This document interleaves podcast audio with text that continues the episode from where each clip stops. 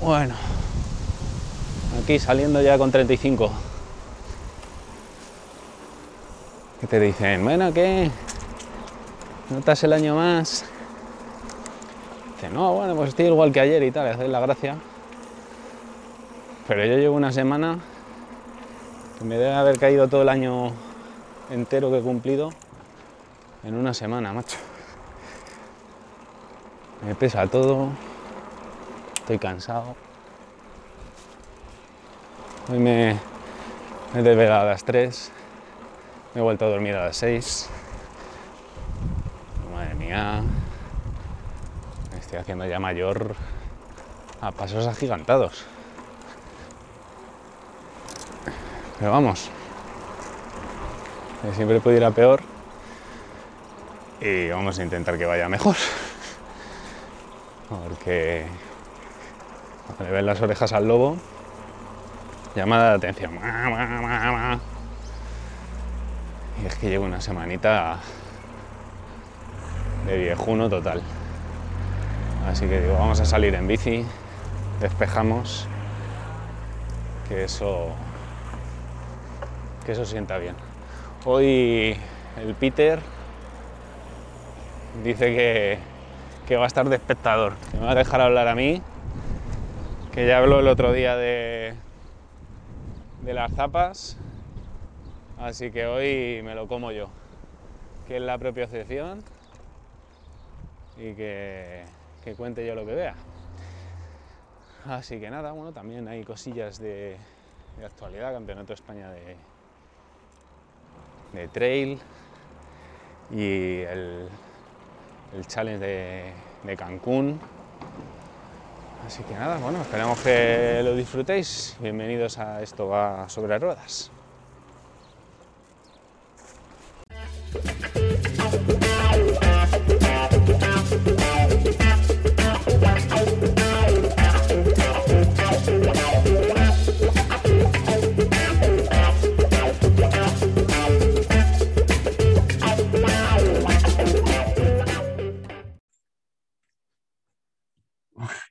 ¿Qué tío? ¿Cómo vamos? Buenas, felicidades. Muchas Alejandro. gracias, tío. Me he sentado regular los Pues- 35. Felices 35 años. Te entra la crisis, ¿no? Totalmente, tío. Llevo una semana. Yo no sabía lo que era, pero es eso. Son los 35, tío. Se me olvidan las cosas. eh, no tengo ganas de nada. Me veo una, una obra y me paro a mirar. Ah, Estoy muy mal, tío. Yo todavía no sé lo que es, soy joven, todavía tengo 33. Tú estás ahora mismo en el, en el inciso, en el impasse. Los 33, que es una edad. Es una edad ahí, tío, que el que la sobrepasa ya es casi un superhéroe. Mira, tío, Jesucristo no la sobrepasó y es un superhéroe también, pues tú imagínate. No, se compró bici, pues no le dio tiempo a Jesucristo. Si no, si hubiese llegado a los 35, se hubiese comprado una bici. Hombre, Jesucristo. tío, conoció el minimalismo y, claro, para poder desarrollarlo con todo el tiempo que requiere, pues tiró toda la vida andando en sandalias y llegó al nivel de, de- Fue tan minimalista que podía andar por encima del agua, tío. Hostia, ¿eh? yo estoy a ver si llego a ese punto, tío, pero todavía no lo he conseguido. Todavía no Mira, lo a ver, conseguido. tío, lo consiguió en 33 años, macho.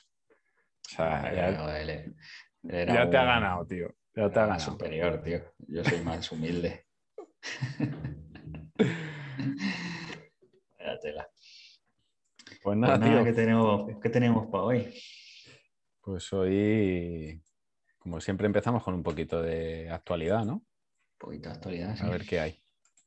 Pues mira, yo tengo, si la semana pasada hablamos del Campeonato de España de Trail, ¿Mm? que organizaba la, la Federación de Atletismo, pues esta semana tenemos el Campeonato de España de carrera de montaña de la FEDME, que se lo han montado muy bien. Lo han Claro, tío. separado muy bien y es Que no se aburran.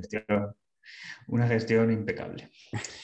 Al, al margen de eso, pues esto discurría en el Parque Natural de Mágina, en Jaén. Y reunieron a más de 500 corredores Y en esta ocasión había dos pruebas. El, bueno, en- creo que en la de trail también, aunque no comentamos nada del kilómetro vertical. Pero había kilómetro vertical y lo que es la, la prueba habitual, la máquina Sky Race. Una cosa, El kilómetro- inciso, tío. ¿En qué consiste el kilómetro vertical para la gente Hombre, que es- no... Tengo un dato con el que lo van a entender. Sí, ¿no? Facilísimo. Kilómetro vertical de este campeonato de España eran un total de mil metros de desnivel positivo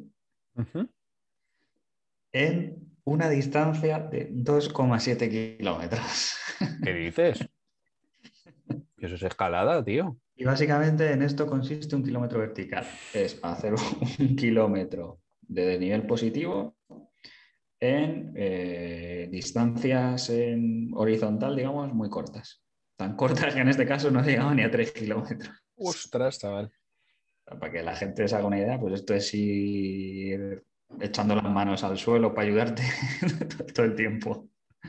O sea, exagerado. O sea, lo he visto y he dicho, madre mía, o sea, un kilómetro en 2,7 kilómetros eh, de distancia. O sea, Pero es que, claro, se tendrán que diferenciar de la de atletismo, tío. Si ellos son los de montaña, Sí, sí, no, pues que exacto, ponerlo claro. más...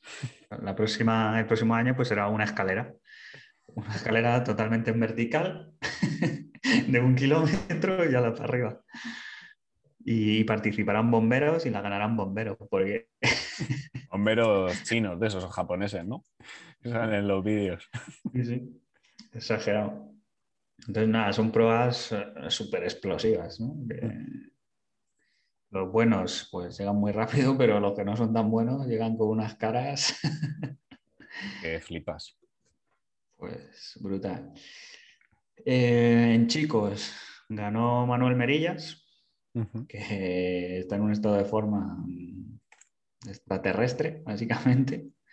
Si hace poco ¿no? estuvo mucho en boca de todos porque consiguió el récord de, de, no sé si lo voy a decir bien, del 040 en Canarias, que básicamente es subir desde el nivel del mar hasta el Teide y estableció el nuevo récord, pues sigue demostrando que está muy fuerte, básicamente, y que no hay quien le tosa.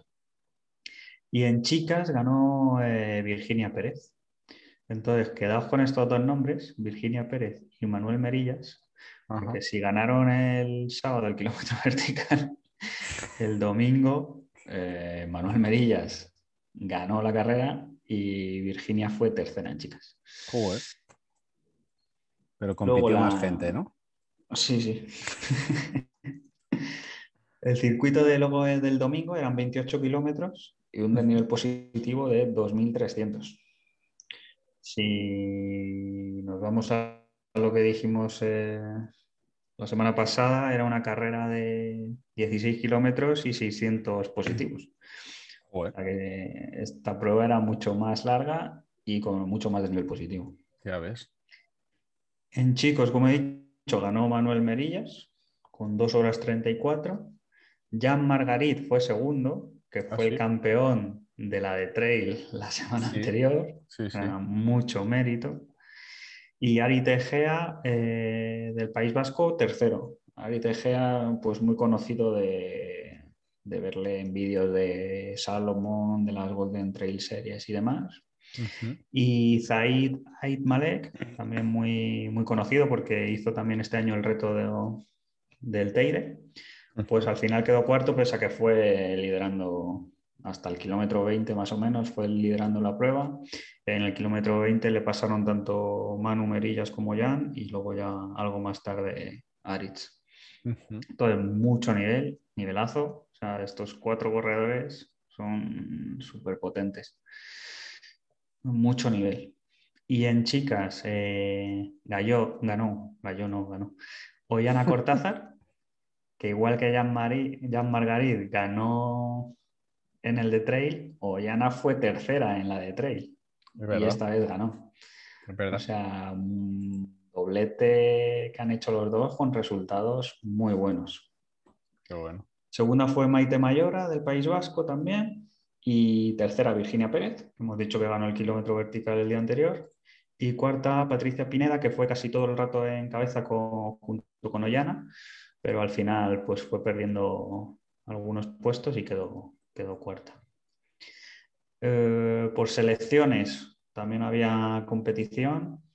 Eh, estas pruebas, pues eh, siempre las potencias al final son Cataluña, País Vasco, tal. Pues se impuso tanto en chicas como en chicos el País Vasco. Llevaba unos equipos muy fuertes. Y como curiosidades, pues que tanto el ganador en chicas como en chicos, Manuel Merillas y Ollana, fueron los últimos campeones de Ultra Sanabria. ¿Ah, sí? Sí. Bueno. Eh, eh, muy curioso porque se impusieron tanto en el Ultra como en, en esta prueba de Campeonato de España lo cual demuestra también que Ultra Sanabria tiene un nivel eh, muy alto. Ya ves. Y, lo comentado, ¿no? De mucho mérito de Jan Margaridi y Ollana de doblar el campeonato de España y, sacar unos resultados eh, tan buenos en las, en las dos pruebas. Sí, porque ya no solo la prueba, es que se han celebrado en, puntos opuestos de, la geografía y el viaje muchas veces es lo más incómodo de una, de una competición. Eso es. Y con distancias muy diferentes, eh, de niveles muy diferentes y han demostrado que están en un estado de forma muy, muy bueno. De hecho, Yana creo que lleva, aparte del otro campeonato, lleva una prueba el fin de semana anterior también, o sea que lleva una marcha en el cuerpo importante. Y eso es lo que te traigo de actualidad. Bueno, tío. Muy bien. Sí que, mira, antes de que empieces, sí que mm, tengo yo la sensación de que este campeonato ha sido un poco menos promocionado, ¿no? No sé. Sí. Y la verdad que es una pena porque creo que son programas muy interesantes que, pueden, que si se montan bien, que televisivamente podrían dar, dar mucho juego, ¿no? Y la verdad que falta ahí, no sé, que alguien coja estas pruebas y, y las dé, no sé, un toque televisivo, no sé. Claro, porque la, otra, la mm. otra se pudo ver en stream, ¿no? En streaming. Se pudo ver en streaming eh, a través de la Liga Sports. Claro. Claro, es que el tema de la liga va por la federación.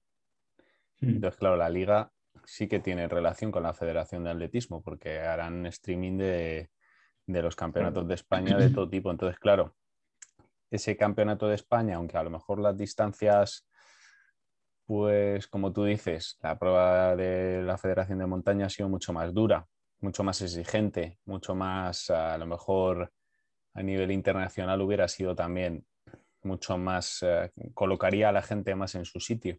Y en cambio se ve mucho más porque la liga tiene relación con la Federación de Atletismo. Habría que saber si la liga con la Federación de Montaña tiene algún trato, porque la liga ha entrado a trabajar con las federaciones hace unos años y, sí que es cierto que no todas las federaciones tienen los tratos que tienen algunas con la liga. Sí, quizá lo están empezando a desarrollar, ¿no? Y sí, yo creo que el campeonato de cross también se pudo ver a través de la liga. Claro, es que yo, por ejemplo, lo sé por el triatlón. Nosotros con la liga, en el triatlón se ven muchas cosas en streaming. Entonces negocias el número de streaming, qué fechas, qué, qué tipo de campeonato es el mejor, qué prueba, tal. Y, y claro, nosotros con la Liga, la Federación Española de Triatlón tiene, tiene, tiene un, contrato, una relación. Claro, si la Federación de Montaña no lo tiene, se tiene que buscar un streaming por su cuenta y publicitarlo, claro. Tener o no tenerlo es que es una diferencia El soporte de, la liga, claro. Pues sí, pero ahí lo lanzo, ¿no? Que sería, joder, sería muy bonito hay pruebas como eso, las Golden Trail Series que está haciendo Salomon, que les da un formato súper interesante, que vas viendo imágenes no solo en puntos fijos, sino móviles a través del recorrido, que van siguiendo a los atletas. Siempre vas viendo el ranking de ahora este adelanta este, creo que televisivamente hay potencial. Lo que pasa es que, claro, tiene que haber alguien ahí que sepa explotarlo.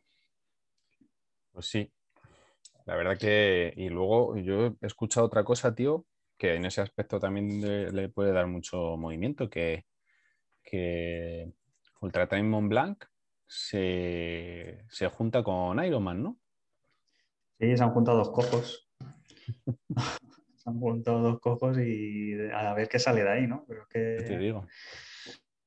Son dos entidades muy fuertes y que seguro que sale algo muy positivo de esa relación. La verdad que es muy interesante y eso puede hacer, o sea, si ya de por sí el Ultra Trail Mont Blanc dentro del mundo del Ultra Trail tiene mucho... Sí, es el, referente. Claro. Pues el, moverse en una empresa como Ironman, que al final es una empresa, es, marketing, no es... O sea, es triatlón, pero no rodea a una prueba, sino que rodea a, a, las distancias que suponen una prueba y han hecho de ello una empresa que se mm. mueve por todo el mundo haciendo pruebas de esas características y al final es un sello que, da, que supone una calidad, una repercusión, una, participación. O sea que me parece algo súper interesante, la verdad. También parece algo que encarecerá la seguramente. Pero bueno, a ver si a nivel de, espectáculo, ¿no? Que es lo que estamos hablando, a ver si repercute positivamente y luego, pues yo qué sé, otras carreras empiezan a imitar eh, eso que, pueda, que puedan hacer ellos. Pues sí, sí. Pues yo, tío, lo que te traigo es justo de una de las empresas que va paralela a Ironman, que no es Ironman, que es la empresa Challenge. Competencia. Claro. Que, que empezaron a hacer triatlones de larga distancia de ese tipo, pues eso, saliendo eh, paralelo a Ironman para el que no tenía dinero para gastarse 450 euros en una inscripción de un Ironman, pues se iba a un challenge y se gastaba un poco menos. Y Challenge ha, hecho una prueba en México en la cual ha participado Javi Gómez Noya y por eso ha tenido gran repercusión, porque la ha elegido por las eh, características climatológicas. Ha buscado una prueba que le ayudara a preparar los Juegos de Tokio por sensación de humedad y de, calor. Al final, pues una de las, de las anécdotas que a mí me han contado de, de Tokio, que cuando en 2019 hicieron la prueba test, que siempre se hace una prueba antes en, en el sitio de los juegos pues, para probar las características, cómo son los circuitos y tal, conocerlos de antemano. Eh, una de las características es que lo que les contaron es que por la zona de la Villa Olímpica y la zona que no es Villa Olímpica, pero que iban a transitar los, los deportistas, que ahora ya no es así para nada, pero una de las cosas era que iban a poner carteles de colores. Y si tú te encontrabas con un cartel negro, eh, quería decir que tenías que dar la vuelta inmediatamente porque por la humedad y el calor que hace en, Tokio, si te alejabas más, estabas tan lejos de la vía olímpica que tu salud se vería en peligro al intentar volver. O sea, a ese nivel llega la humedad y el calor, que iban a poner carteles para que la gente no se muriera de una insolación y de un golpe de calor por ahí. Entonces, claro, es una de las cosas que a, que a Javi eh, no le han ido bien y que, por ejemplo, en el Ironman de Hawái ha sido una de las cosas que, peor ha llevado, con las que más ha trabajado, con la deshidratación y, el trabajo con calor, que lo preparó mucho para Hawái y aún así fue una de las cosas que peor le, le sentó en principio. Entonces, pues ha ido directamente a, hacer una prueba que le hiciera sufrir en ese aspecto para prepararse para correr en, Tokio. y eh, así con todo el cariño para los demás, fue lo único que le hizo sufrir porque le metió cuatro minutos al segundo, que fue Ready Wild, que yo no controlo, y Andy Potts, que este sí que lo controlo, que quedó tercero. Y bueno, decir que aunque se ha hecho, se ha puesto un poco en el, en el disparadero porque compitió Javi, pues también se movió allí con el grupo de entrenamiento con el que está entrenando estas últimas temporadas. El año pasado ya se juntó únicamente pues, con su mujer Aneke, que también es, eh, triatleta profesional, con Saleta Castro, que es triatleta profesional de larga distancia, también gallega, con Víctor Penajes, que es la pareja de, Saleta Castro, que es otro triatleta eh, valenciano, y con David Castro, que también es otro triatleta de la Roda, que está en la Blume, que eh, nivel grandísimo, y es el grupo que han conformado entre ellos cinco, que son los que se mueven por el mundo entrenando. Cuando se juntan, pues, se dedican a, darse cera mutuamente. Y, y, claro, Saleta también estuvo allí, también compitió en Cancún, al igual que Víctor y al igual que, David, pero Víctor y David pincharon los dos en la bici, no, no se llegaron ni a bajar, y en cambio Saleta hizo una gran carrera y quedó quinta, y, sale menos en, los medios, todo el mundo... Sí, no tiene esa repercusión. Sí, sí, todo el mundo enseña a Javi y Saleta también estuvo en la, en la prueba eh, e hizo quinta. Lo que es y lo que es curioso es que enseñan a Javi y muchos ni se fijan en quién quedó segundo ni quién quedó tercero, si lees periódicos y tal, y se fijan en, la bandana que llevó durante la carrera a pie. No sé si la, si la has visto.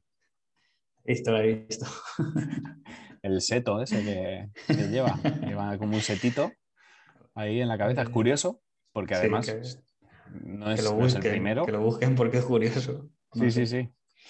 Es una, es una bandana de la marca Omios que, ya han usado otros eh, trialetas profesionales y, y runners de ultradistancia y demás, y que sirve para refrigerarse mejor.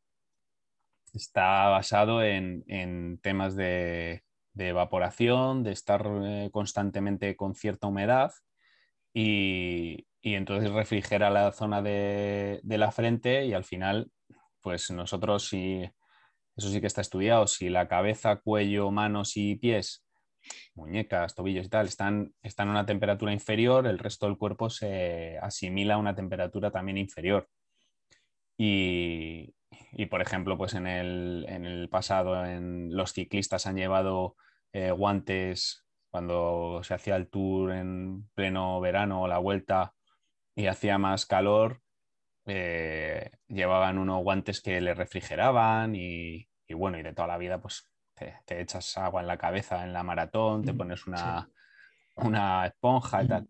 Pues esto es como intentar llevar una esponja ahí humedecida con frío constantemente. Y lo que tienes que hacer es llevarla siempre húmeda y, bueno, pues palía esa situación que además a Javi me imagino le iría muy bien porque es, es lo que intenta él siempre paliar el, calor, que es lo que, le, lo que peor le va. Sí, yo muchas veces, eh, yo llevo muy mal el calor también, muchas veces lo que hago es que me empapo el buff y pum, para la cabeza, para llevarla fresquita. Claro, claro. Al final o, cuando ya lo estás pasando muy mal, porque yo, yo, no soy partidario de quitarme la camiseta, vamos, normalmente no, no me la quito, pero por ejemplo, si estás pasando mucho calor, estás haciendo ahí un rodaje de estos que te tiras ahí un poco a caminos y estas cosas y a lo mejor ves alguna fuente o algún riachuelo y puede mojarte la camiseta, pues al final te moja la camiseta, pero te la, pones en la cabeza y, refrigera mucho más. Qué bueno, esto, mira, no lo he contado con ellos, pero voy a contar un truco que tengo yo. bueno, bueno, bueno. El truco. En, en verano lo que hago es que mm, cojo una camiseta de, correr, pero en vez de cogerla de las limpias, la cojo de las sucias. Y lo que hago es, eh, como media hora antes de salir a correr, la meto en la lavadora a un lavado corto de 14 minutos con 3 horas más. Y según la saco de la lavadora, me la pongo y me voy a correr con ella. Entonces me la llevo mojada de fresquita y salgo con ella en verano. Sí, sí. Ostras, macho, no la conocía. Con agua fría, me imagino, la lavadora. Sí, claro, claro. No, la, pones a 40 grados, te la pones, ¡ay, qué fresquita! qué fresquita. Pues sí, eso lo hago en verano. Ostras, qué bueno. Pues la llevo recién lavadita y la voy secando yo, mi cuerpo. no la había escuchado nunca, tío. Es buena esa, ¿eh? Es buena. Sí, sí. Un lavadito corto, aprovechas, mete, yo qué sé, dos cosas más que no necesiten así un lavado más, profunda y me la llevo puesta recién sacada de la lavadora. Qué bueno. O sea que puedes estar corriendo siempre con la misma camiseta porque la sudas, la llevas, la lavas. No necesitas tener una previsión de, ay, esta semana no tengo camiseta, no. La cojo, Eh, pues la ese- cojo del cubo, pa, la lavo. Ese minimalismo sí que se está poniendo de moda, que es el de tener solamente una, una, ¿Eh? una prenda de ropa de cada, tío. Pues es. ese es, ese es- Y por esto decíamos que donde hay que invertir un poco más en las zapatillas, porque en la camiseta te puedes poner la misma todos los días. en invierno ya igual no, ¿eh? ahí igual ya hay que tener alguna más. Yo- ya te digo que, que si se deja la... A lo mejor es que porque no la limpias, ¿no? Y ya el, el pozo, el pozo de la camiseta da calorcito, ¿no? Podría ser también, sí. Pues nada, y, Sí. tengo, y yo tengo otro, otra cosilla, pero es a futuro, por una vez, que es el Campeonato de España de Super Sprint de Dualdón, que son, es un campeonato, son unas distancias que se han ido un poco, han ido cuajando los últimos años, que, como que cada vez la distancia se acorta, con el relevo que, se ha, que ya ha entrado en los, en los juegos y, es una distancia super sprint, que son entre 300 y 400 metros nadando, más o menos 7 kilómetros en bici y un kilómetro y medio, un- 1,8, 2. Y, y entonces esa distancia que es tan cortita eh, se hace muy vistosa. Y ha habido una marca que es eh, Super League que, que la ha explotado al máximo. Ha hecho el, el Eliminator, que es empiezas a hacer un super sprint y son 50. Y a la que pasas, a la que terminas ese super sprint, empieza otro, pero los 10 últimos se eliminan. Entonces el segundo super sprint que es Uf, seguido son madre mía, 40. chaval. Y el tercer super sprint lo hacen 30 nada más. Y ya esos 30 se juegan la clasificación. Como un rey de la pista llevado al super sprint. Totalmente, además con, con reglas súper raras, que es que durante, porque esos son como varios días de pruebas, hay días que es eh, como un triatlón pero descolocado, pues empiezas en la bici, luego nadas y luego corres y sí, descolocan y entonces durante ese La fin de semana confusión. vas ganando, vas ganando como, como puntos y hay uno de los puntos que es el, el shortcut o algo así, es como de repente hacer un trasqui, el trasqui de toda la vida con las chapas, o de repente vas a jugarte el sprint y dices, sí, pero yo voy por aquí. Y el otro a lo mejor se tiene que ir a dar la vuelta Eso por es. 20 metros más para allá. Con lo cual dices, sprint, mis narices. Yo me meto por aquí, hago el trasqui y digo, hasta luego. Y es curioso porque, bueno, pues son normas que a lo mejor pues a nivel deporte dices, pues no sé, no, no le veo el sentido, no tal, pero claro, son súper vistosas y son Claro. pruebas, vamos, eh, súper exigentes, los, los top van porque hay dinero y, y ahí ganan dinero y, y les interesa, pero, pero lo dan todo. Es unas caras, ahora lo están haciendo todo indoor, eh, piscina, rodillo y, y cinta. Y claro, les tienes, ahí les tienes constantemente, bien, les ves sufrir, eh, se ve la prueba a través de Swift, eh, les ves virtualmente cómo van en la, en la prueba, pero claro, yo qué sé, rodillo a tope durante 10 minutos y, y es que van, se les va cayendo en la cara de- de- de- de- del esfuerzo que están haciendo, claro, son 10 minutos a piñón en una prueba que, hacen como un circuito, pero que ellos no tienen que girar para frenar ni nada, van todo el rato a piñón. Entonces es súper curioso, macho. Y esa prueba, se- el año pasado, hace dos años, la Federación Española implantó el Pro Tour, que es una prueba igual, que son eh, semifinales en, en distancia super sprint, te clasificas y haces como una como un listado para salir y luego haces el eliminator. Entonces te vas quedando conforme vas pasando por meta eh, y demás. Y luego hay, hay pruebas eh, descolocadas, hay, hay pruebas, por ejemplo, este fin de semana han metido pruebas por parejas. Entonces haces eh, relevos por parejas. Van dos, luego otros dos y luego otros dos. Y el sábado y el domingo ya en una locura total, están inventando todos los formatos habidos y por haber. Es un relevo en el cual haces pareja AB, luego pareja BC y luego pareja CA. Es decir, compiten tres, cada uno hace dos postas y se organizan de tal manera que buscando un poco, pues tú descansas, Tú haces el primer tramo seguido, tú haces el segundo tramo seguido. Pero son cosas súper curiosas, muy, muy vistosas.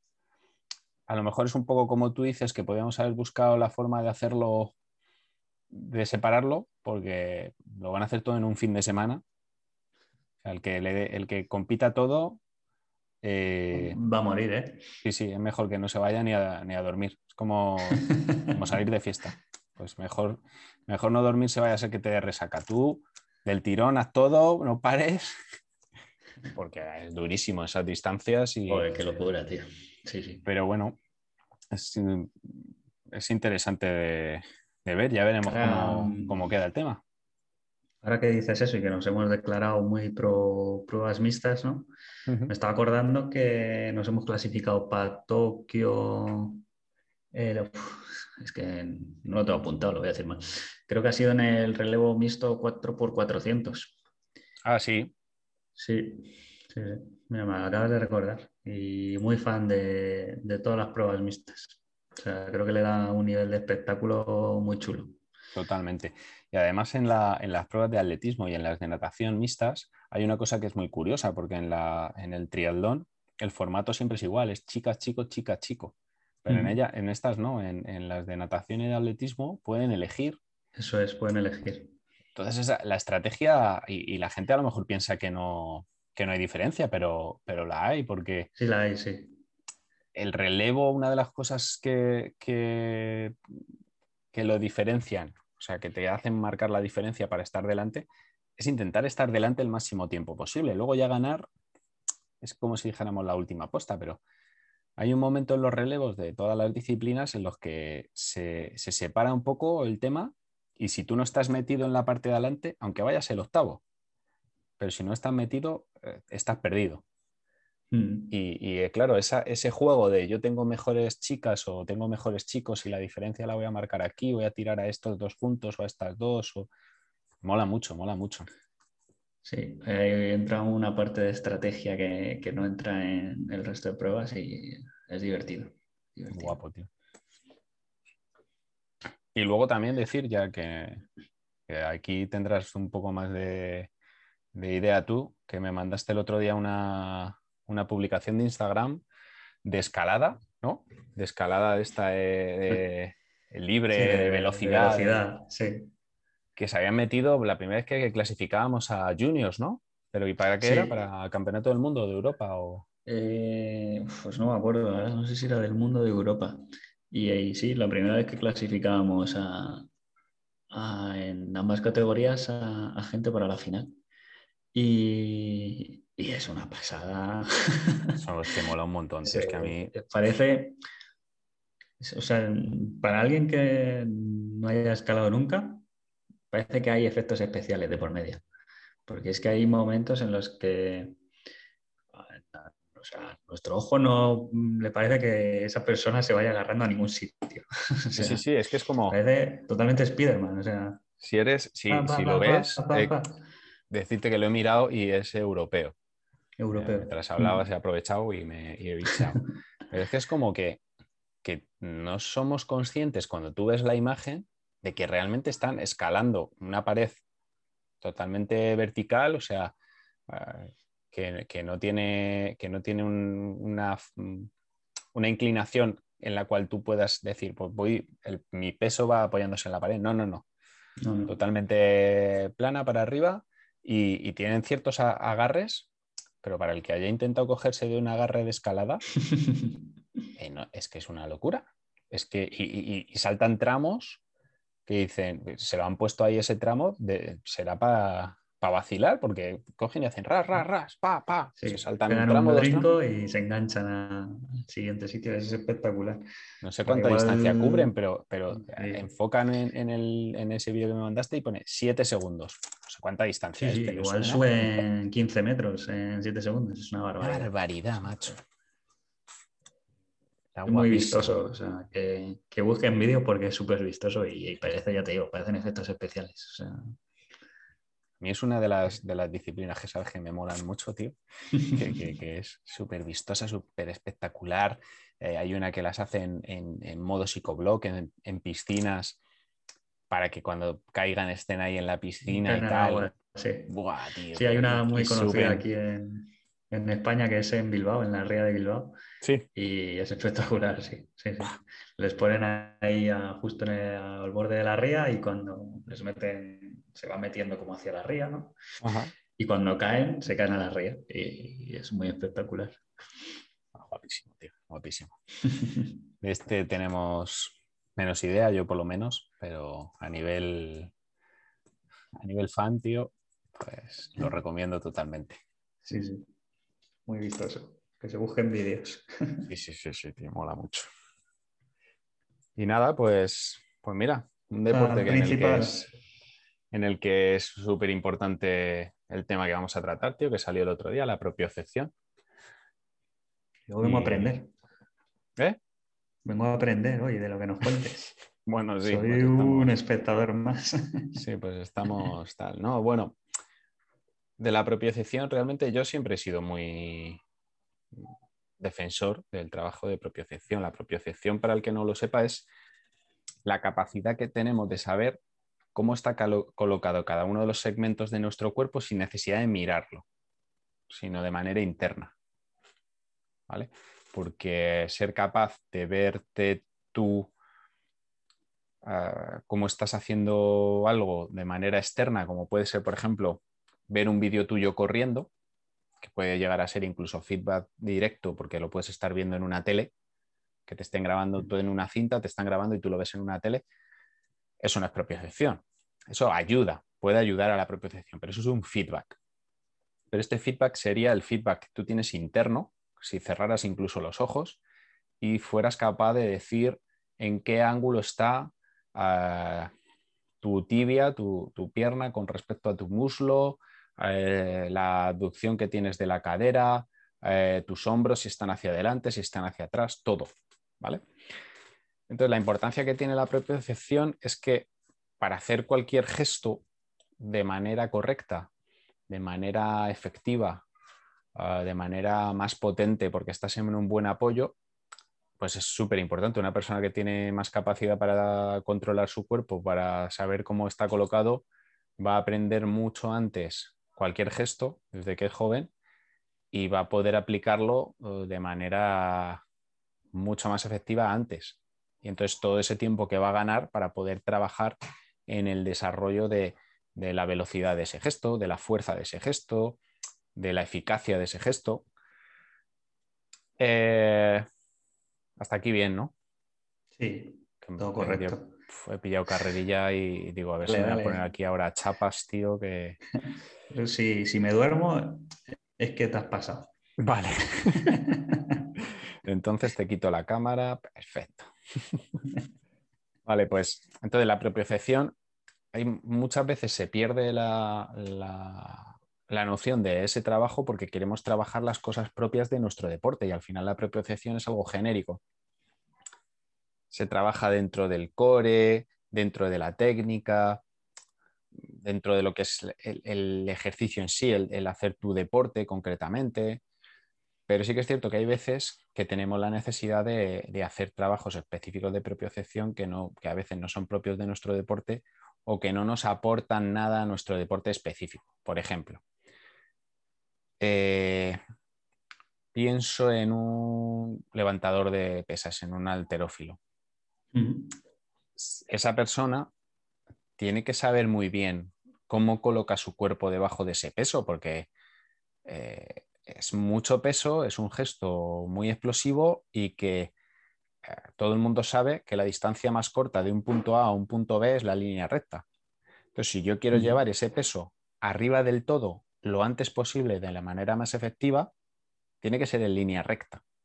Para yo poder llevar ese peso en línea recta, tengo que saber muy bien lo que hago con mi cuerpo, porque si yo levanto el peso con los brazos estirados, no van a ir en línea recta, hacen una, curva. Con lo cual, para yo poder mover ese cuerpo en línea recta, o sea, ese, peso en línea recta, mi cuerpo tiene que hacer cosas, los codos se ponen en una posición totalmente extraña, que es los codos por encima de, las muñecas y luego de repente se meten los codos para poder pasar las manos por debajo. ¿Todo para qué? Para poder hacer que ese peso que es, que es masivo se mueva de la manera más, más fácil hasta arriba, ¿no? Entonces, si, una persona de alterofilia no sabe realmente cómo está colocando sus pies, por ejemplo, pues va a ser muy complicado que pueda llegar a la excelencia o que pueda llegar a, ser su mejor versión, porque no va a tener nunca un apoyo firme. Entonces, pues ya sea en, en la arrancada, que es menos peso, pero que es, que es más explosivo, o ya sea en el dos tiempos, nunca va a poder hacerlo. Entonces, decirle, por ejemplo, a una persona de alterofilia que tiene que trabajar la propiocepción de los dedos de los pies, que es una cosa que se hace a lo mejor pues en pilates, pues a lo mejor puede parecer una chorrada, porque dices, hombre, los dedos de los pies, muévelos, sepáralos, arruga una toalla, que es muy típico de cuando tienes fascitis plantar, o pues parece una tontería, pero claro, es que esa persona tiene que tener el pie, eh, un, pie duro. Eso es. Tiene, que ser capaz de, de saber cómo está colocado su cuerpo para mover tremendo, tremendo peso. Entonces, pues muchas veces no nos damos cuenta de que es una cosa que hay que trabajar eh, muy específica. Eh, creo que soy bastante plasta como entrenador en eso. Vamos, os, paso en todos los gimnasios cosillas que hacer a ese respecto todos todas las semanas. Y eh, hay un, hay un movimiento con respecto a la, a la propiocepción en el cual yo he estado, vamos, al 100% y que he dado un cambio hace, hace un tiempo y me parece lógico, que es que como que la propiocepción lo que hay que hacer es trabajarla en situación de inestabilidad. Eso, eso sí lo hemos visto y eso tú lo has visto, el trabajo en Bosu, la pata coja encima del Bosu, el fútbol y todas estas cosas. Claro, eso sí, como si dijéramos, es una cosa que te está poniendo en una situación tan complicada que te está llevando a intentar buscar tu, la posición de tu cuerpo que te mantenga en equilibrio. Pero lo que estamos trabajando al máximo es el equilibrio. Eh, una buena propiocepción te, te, supone mayor equilibrio, pero un buen equilibrio no siempre te supone una buena propiocepción.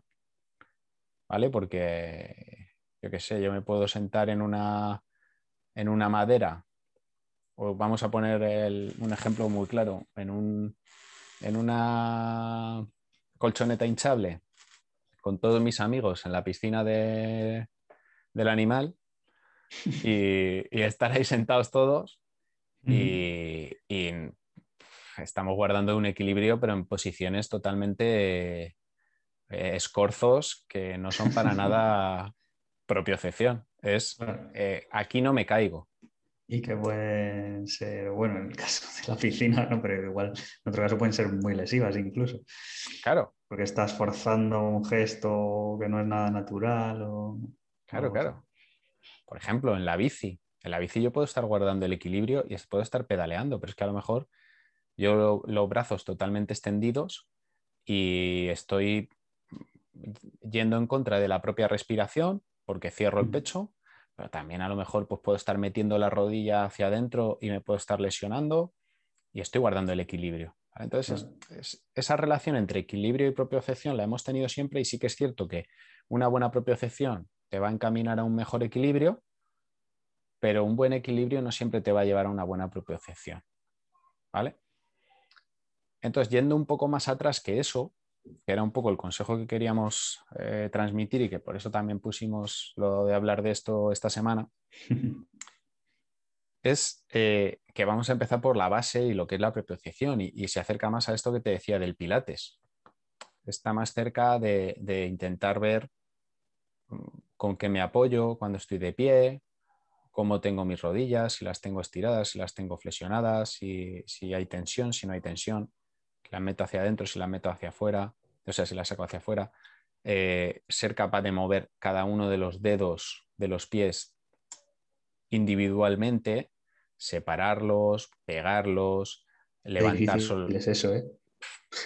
es que eso cuando se lo pides a la gente, eh, les pega un chispazo y te dicen, no, no, tengo, no es mío, el pie este no es mío. Claro, les dices, sentaos, tumbados, eh, de pie, cada uno tenemos facilidad de una manera, porque a lo mejor nos encontramos más cómodos o la presión del peso o tal. Pero yo se lo pido a la gente de, venga, ahora de pie, nos quitamos los calcetines encima de una colchoneta de estas de típica de yoga o de hacer de estirar o tal. venga, ahora, simplemente de pie, vamos a mover el dedo gordo para arriba. Y hay gente que te dice, no se mueve.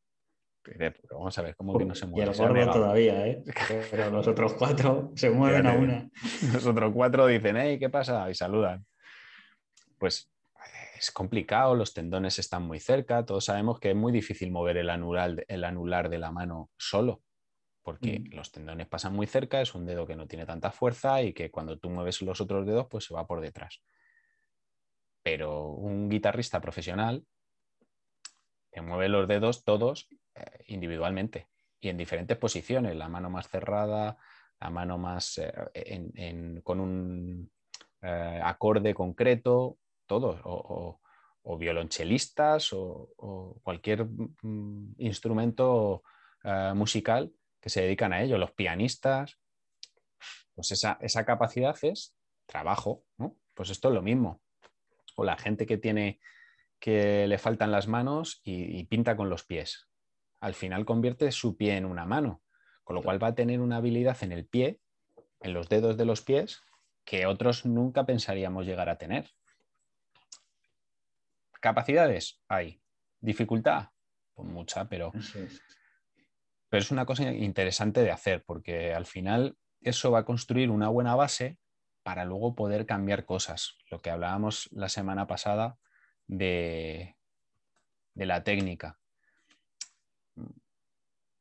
Que tú decías, que tú decías una cosa que me, que me gustó mucho, que es decías, si no, si no tienen técnica, pues les va a ser más complicado. Claro, no es ni la buena ni la mala técnica, o sea, no es apoyo de, metatarso o apoyo de tal o, prono más o prono menos, no, es he trabajado la técnica, tengo un control de mi técnica, a lo mejor abro los pies, estoy pensando, Fernando Carro, eh, ¿Qué, pasa? ¿Que este tío no, nadie le ha dicho que corre abriendo los pies? Vamos a ver, pues, pero si este tío es un, es un fuera de serie le vas a decir, no, mira, es que es, tienes que entrar de metatarso, Fernando. No, pero, pero lo que sí que tiene es la suficiente propiocepción para saber cuando pisa de una manera, cuando pisa de otra, o por lo menos eso sí que lo debería trabajar. No tanto el meter la punta para salir, porque él es efectivo, le sirve para su prueba, que es el 3.000 obstáculos y, tal. No se lesiona porque es fuerte, pero por lo menos sí que saber dónde se está apoyando, eh, notar las partes de su cuerpo, lo que hacen, y, es interesante para cualquier deporte. Para cualquier deporte. Hay deportes en los que a lo mejor lo vemos más claro, como por ejemplo este, la escalada, porque llega un momento en que, en que tú no puedes mirar dónde te vas a apoyar, porque tu cuerpo está casi suspendido y, te estás cogiendo de una roca que, está escondida y que solamente te entra un dedo. Y ahí tienes que notar con el dedo a ver hasta dónde te apoyas y, están mirando eh, donde te va un pie mientras están moviendo el otro. Pues, Eso es. Y tienes una oportunidad además. Claro. Porque vas a ciegas y es entra o no entra. Entonces tienes que ser muy consciente de tu movimiento, de si tu envergadura da para llegar ahí o no, y tienes una oportunidad. Entonces sí, es muy buen ejemplo. Claro, y, y luego otros deportes como pueden ser el patinaje, el skateboard, el, el salto de trampolín. Es que pues es lo que tú dices también, es un, intento. cuando estás patinando y haces un triple loop, que no sé exactamente si es para adentro o para afuera, con el pie de tal, que eso tiene que ver con los cantos y eso, pero no tengo ni idea. pero quieres dar tres vueltas en el aire volando haciendo un gesto concreto. Pues tienes que saber exactamente a qué distancia pegas el golpe con el patín, eh, cuánto tiempo estás en una posición concreta que te genera una velocidad, pero que te, que te ralentiza lo suficiente para que el gesto que vas a hacer sea controlado. Eh, en el momento en el que caes, cómo deslizas luego con el cuerpo. Eh, no sé, salto de trampolín. si, pierdes la noción haciendo giros eh, sobre el eje longitudinal, pues no me quiero ni imaginar sobre todos los ejes. Eso es. Y, las consecuencias de un fallo y de no saber dónde está tu cuerpo en ese momento es pegarte un ostión de la leche. Claro. Entonces, es, algo básico y los, y los saltadores de trampolín al final, como ya suficientes tortas se dan por el hecho de saltar, aunque hacen mucho gimnasio, mucho gimnasio y hacen mucha fuerza, está es más cercano a, la, parte gimnástica esa prepercepción. o la gimnasia artística o, la gimnasia rítmica también, porque al final todos los gestos que hacen, eh, cuando lanzan una cosa y la tienen que recoger, hay veces que la están mirando y hay veces que están mirando a otro lado y, la cogen y tú dices, claro, es que tienes que tener un control de, qué ha hecho tu mano antes de salir, de salir y, cómo está tu, brazo colocado. Y, cómo de largo lo que tú decías, cómo de largo es tu brazo, si lo encojo, si no lo encojo, si...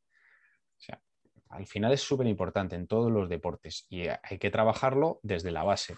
Entonces, para mí es mucho más importante hacer estos gestos y como mucho la mayor complicación que, puedes hacer es cerrar los ojos cuando tú estás haciendo un gesto, pero incluso tumbados, decir, eh, voy a separar las manos de mi cuerpo la distancia de, un, de una pelota de fútbol o de un balón medicinal.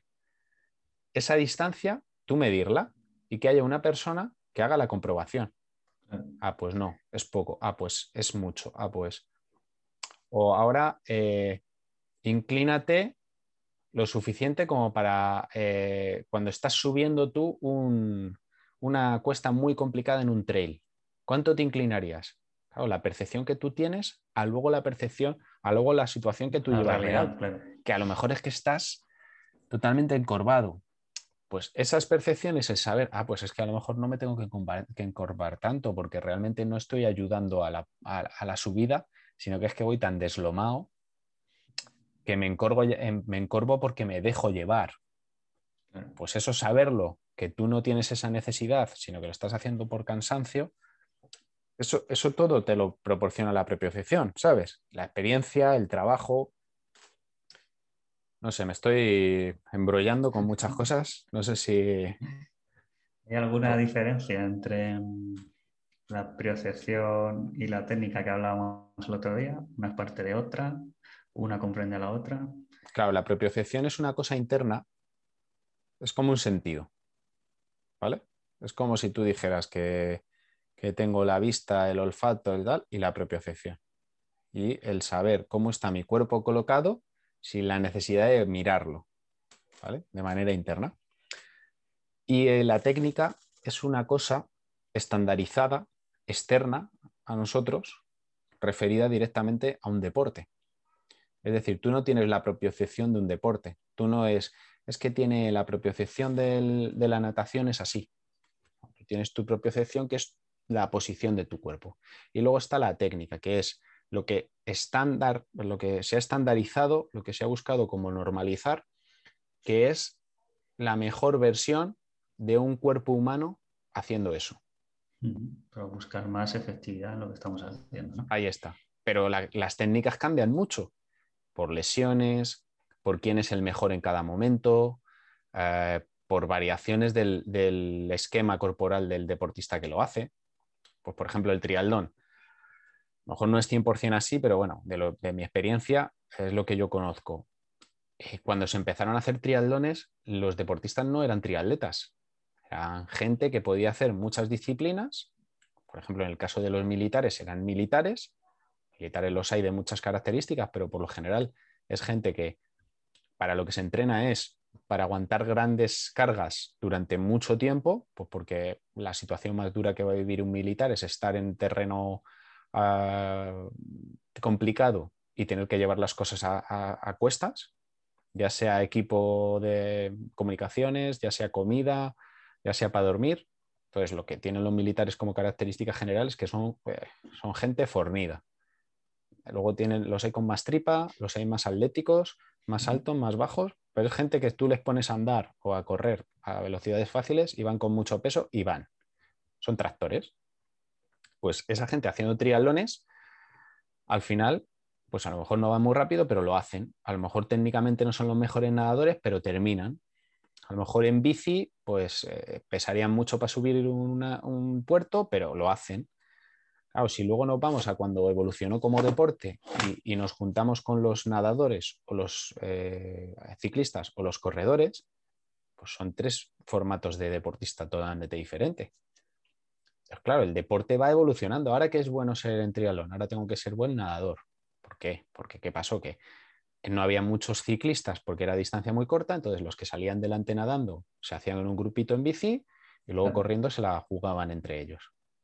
Luego ya llegaron los que, los que hacían un poco todo bien. Luego ya llegaron los que, los que corrían muy bien, entonces daba igual que salieran atrás nadando.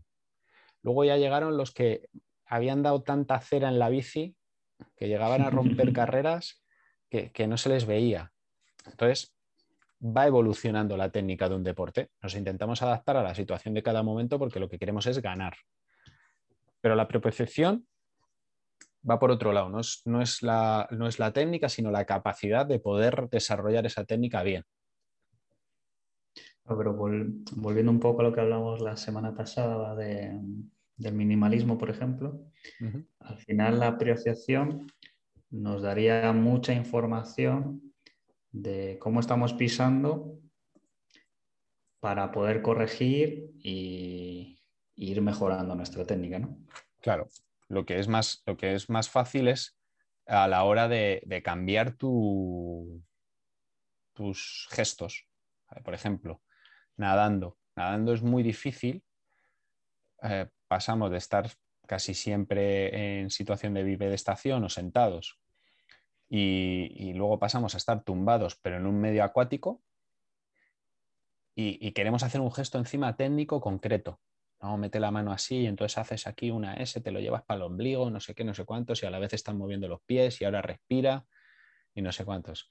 La respiración es un gesto, es un mal gesto técnico, porque la respiración te evita avanzar. Pero cuando tú estás empezando a nadar, la respiración es lo más importante, porque tienes que vivir. Entonces, claro, es muy difícil atender a dónde tú tienes que meter la mano si lo que estás pensando es, me voy a ahogar. Claro, tienes mucha facilidad y a ti te dicen, no, tiene usted que meter la mano delante de su hombro en una proyección hacia, hacia la pared que tenga usted delante, por ejemplo, en una piscina. Pues si yo tengo una buena propiocepción y, y clavo el gesto, pues ya viene todo de corrido. ¿Por qué? Porque ya la mano va a ir de atrás, o sea, de adelante a atrás y yo voy a avanzar. Si meto la mano cerrada o meto la mano abierta, al colocarse la mano en la posición de ir recto hacia adelante, ya me voy a estar moviendo lateralmente hacia uno de los dos lados para buscar esa posición. Lo mismo corriendo. Eh, tienes que levantar más la rodilla. Pues si yo no sé dónde tengo mi rodilla, a ver cómo la voy a levantar más. claro. No es que usted tiene que dar las zancadas más largas. Pues lo puedes intentar, pero ¿hasta qué punto? ¿Hasta dónde doy la zancada más larga? si no soy consciente de si la estoy dando corta, larga o cómo lo estoy haciendo. Claro. O a lo mejor lanzo el pie, lanzo el pie y voy dando saltos como si fuera saltos de gigante, como cuando le dices a los niños pasos de gigante y van dando ahí zancadas muy grandes. Pero claro, eso no es correr, pasa a ser saltar. Claro pues es, esa, diferencia entre la gente que es capaz de hacerlo a la primera y que, siempre luego se le pone de ejemplo porque dice, mira, ¿ves? Este, el gesto lo controla, lo sabe hacer bien, es, eh, marca una diferencia a la hora de, ser capaz de, ser más eficiente en menor tiempo. Y entonces el equilibrio, ¿dónde lo ponemos? el equilibrio, el equilibrio es una capacidad física. Es una, las capacidades son la velocidad, la resistencia, la fuerza, ¿vale? Y entonces luego hay otras que son ah, anexas, que son la coordinación y el, equilibrio, ¿vale? Las básicas son la, fuerza, la resistencia, la velocidad y la flexibilidad, ¿vale? Y luego diríamos que dentro de esta parte, bueno, hay muchas tendencias y clasificaciones dependiendo de autores y tal. Pero sin entrar tanto, tendríamos que la coordinación y, el equilibrio no son propiamente dicho unas capacidades físicas, ¿vale? A la hora de que no, como si dijéramos, nos desarrollan una mejor, mm, un mejor desempeño tuyo en, en, lo que nosotros hemos venido a denominar pues actividad física, ¿vale? Pero evidentemente, por ejemplo, la coordinación pues es, algo que está claro que en muchos, en muchos deportes va a generar un mayor desempeño. Lo que pasa es que como que la traducción es que, que luego siempre se va a traducir en fuerza o se va a traducir en velocidad o se va a traducir en resistencia y demás. Pero la coordinación y el equilibrio son otras capacidades también que nosotros tenemos y que se trabajan. Eh, te, preguntaba porque yo creo que eh, tiende a, mezclarse o a hablarse de lo mismo cuando se habla de propiocepción y equilibrio, ¿no? Eso es. Por eso te preguntaba. Claro, que por eso, por eso no, o sea, aunque el trabajo del BOSU es muy bueno, el trabajo del feedback es muy bueno, es un trabajo que va más dirigido al equilibrio y que para trabajar la propiocepción desde eso tengo que basarme en, saber lo que es mi propiocepción, en hacer trabajo pues, como este, de estar tumbado y colocar la mano de una manera, de estar de pie y decir, cierra los ojos. Solo estar de pie y cerrar los ojos, sin hacer nada, con los pies descalzos. Vale, ahora, ahora piensa en tu cadera. Está para adelante, está para atrás, muévela. Ahora piensa, ahora ve, lleva todo el peso a un pie y ahora lleva todo el peso al otro. Y notar esas cosas. Porque, por ejemplo, el tema de pesos para el surf, para el skate, para el snow, para el esquí, que son deportes en los que tú te estás deslizando sobre una superficie, es muy importante el tema de los pesos. Y, a, lo mejor no lo hemos llegado a pensar, pero es que es tan importante como que si, si yo, por ejemplo, en un half pipe, en una rampa de, de skate, no llevo el peso donde debo, es que eh, me voy a caer a la primera. Porque en el momento en el que llega la inclinación, yo voy, yo voy en la parte llana y llega la curva de la inclinación, si yo dejo mi peso exactamente igual, voy a caer al suelo. Claro, ahí tengo que acomodar mi peso para que al subir yo acompañe el peso y mantenga el equilibrio para volver. ¿Vale? Pues todo eso es la propiciación, la que luego me va a generar un equilibrio en el half pipe, un equilibrio sobre la tabla de skate, un equilibrio en los pasos. Yo voy corriendo y hay gente que corre y, cruza los pies, hay gente que va despatarrada, pues todo eso yo tengo equilibrio. Yo voy despatarrado y tengo equilibrio. es que a lo mejor voy despatarrado y no avanzo lo suficiente. Voy despatarrado y al principio de temporada tengo unos dolores de aductores que te cagas. Cruzo los pies y me tuerzo mucho los tobillos. En cuanto hay una situación inestable, pues me tuerzo los tobillos y pienso que es, pues yo qué sé, que tengo que trabajar otras cosas. Pues a lo mejor tengo que trabajar la propiocepción de mis pies para no torcérmelos, pero también de mi cuerpo para no ir cruzando los pies cuando yo voy corriendo. Mm. ¿Vale? se me está ocurriendo un ejemplo también eh, en el atletismo. Mm. Quizás los saltadores de, longitud, por ejemplo, ¿no? Tienen que ser muy conscientes de la longitud de sus zancadas porque las tienen medidas y porque ellos cuando van a batir en la tabla, ellos no miran la tabla. La tabla está ahí abajo, pero ellos no la miran. Entonces tienen como todo eso en su cabeza, ¿no? Y, esa percepción les hace ser tan claro, es que, eficientes. Es que al final, eh, ahí por ejemplo es una situación límite, como lo que hablábamos un poco de la escalada.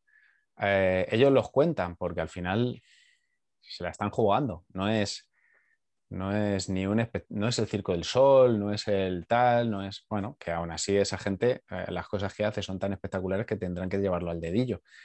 Pero bueno, que no es un juego, no están diciendo, a ver cuánto salto yo en comparación contigo y echamos una carrera y a ver quién salta. No, ellos están entrenando, entonces cuentan sus pasos.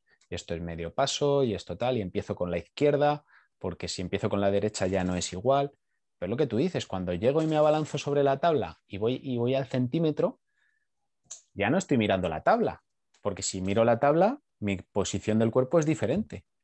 Y yo sé que quiero volar, con lo cual tengo que estar extendido. Entonces van mirando hacia adelante, pero saben dónde está la tabla y saben dónde está su pie y saben, intentan hacer el mejor apoyo en la mejor posición con el peso de su cuerpo sobre ese apoyo para volar. al final es, básico para, todos los deportes mm. el trabajo de la propiocepción.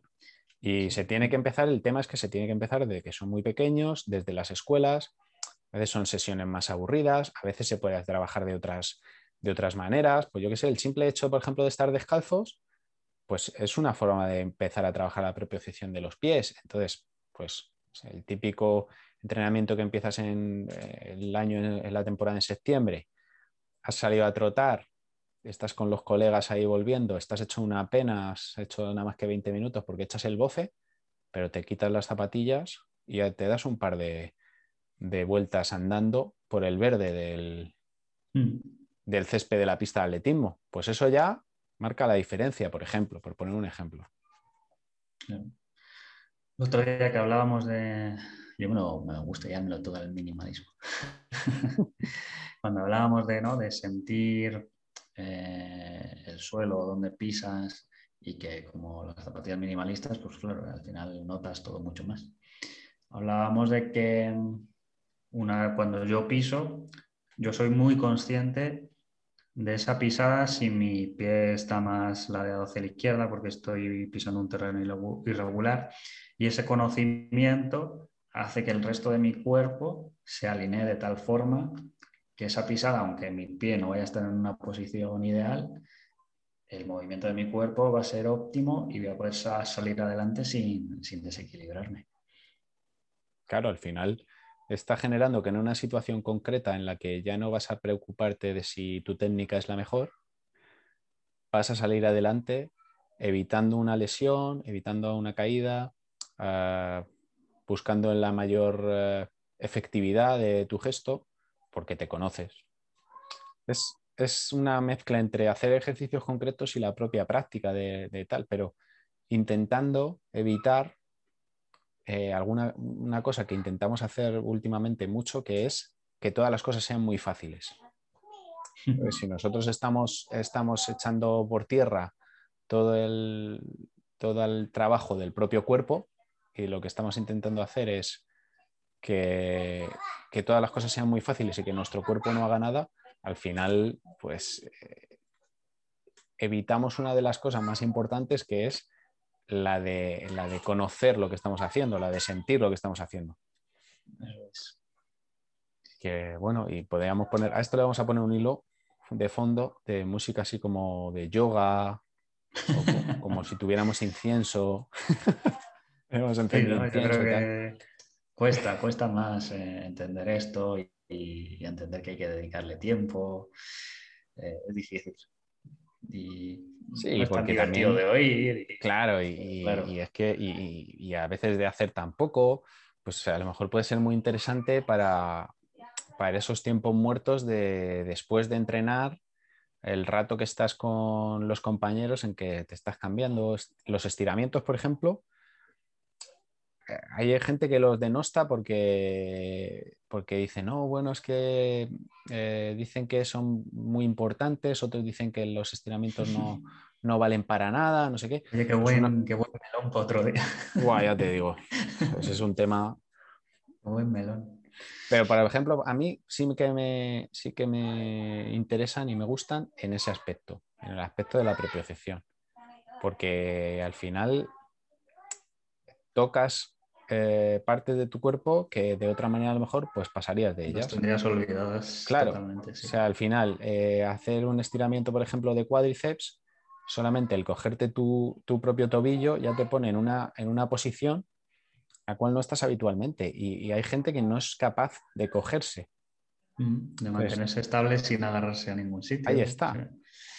Entonces tú dices, pues a lo mejor, vale, no necesito que sea lo suficientemente flexible como para hacer una posición del lago de los cisnes, pero sí que sea capaz de decir, bueno, me cojo el tobillo así y, mantengo esta posición y, puedo mantenerme o, puedo ser capaz de decir, aquí me, cojo mi tobillo, mi tobillo lo pongo en esta posición, lo puedo... Porque, porque es básico, porque además es que es nuestra maquinaria para, todo, para toda la vida. Pues conocerla, sentirla y, y saber tratarla bien, eh, para mí es básico. Sí, hay que mantenerla en grasa para que funcione lo máximo posible. Pues sí, tío, sí. Que nos hacemos mayores. Muy bien. Pues nada, tío, ese es el, temita para esta semana. Menuda chapa. La chapita buena. ¿eh? semana pasada yo di la chapa, esta te ha tocado a ti. Pues. Sí, sí, sí. A ver si vamos sembrando cosillas en las cabezas de la gente. Sí, bueno, yo creo que que si alguien tiene alguna, alguna duda o, tiene o, piensa contrario en este aspecto y tiene otra opinión, pues estamos totalmente abiertos a escucharla y, y también a incluirla, porque tampoco somos, o sea, yo soy entrenador profesional, pero siempre lo digo, lo que me diferencia de, otra, de otras personas o de otros entrenadores es lo que hago. Es decir, no lo que digo. Lo que yo digo pues puede ser mi opinión o puedo tener una, idea y puede cambiar porque converso con otro entrenador y cambia. Lo que marca la diferencia es lo que sí haces. pues si yo opino que, esa es la forma de trabajar en la propia excepción, es lo que marca la diferencia con otro deportista o con otro entrenador que trabaje de otra manera. Pero a la hora de hablar o de opinar, pues, estamos totalmente abiertos a escuchar a todo el mundo y a incluirlo y, a aprender, y a aprender de los demás, que nunca dejamos de aprender. Nunca se deja aprender. Así que bueno, tío, pues no sé, pues, ¿dejamos algo abierto? Sí, sí, hombre. ¿Tienes tú algo preparado? sí, sí. Quiero hacer todas las, todas las semanas una cosa, que es ¿Ah, un llamamiento, un llamamiento a alguien. Me gustó tanto el llamamiento a, a North Face para que nos diese unas zapatillas con placa de carbono y ha tenido un efecto tan bueno que es que no tenemos unas zapatillas de trail de carbón, que me parece una buenísima idea para hacer todas las semanas. De esta semana quiero, quiero llamar, quiero hacer un llamamiento a Innovate, porque estoy, estoy enamorado de la Innovate Trail Talon 235 y quiero que no la dejen de fabricar nunca. Entonces, esta semana ni siquiera estoy pidiendo nada, que me manden nada. simplemente no dejéis de fabricarla. es lo único que les pido esta semana. Yo creo que es fácil.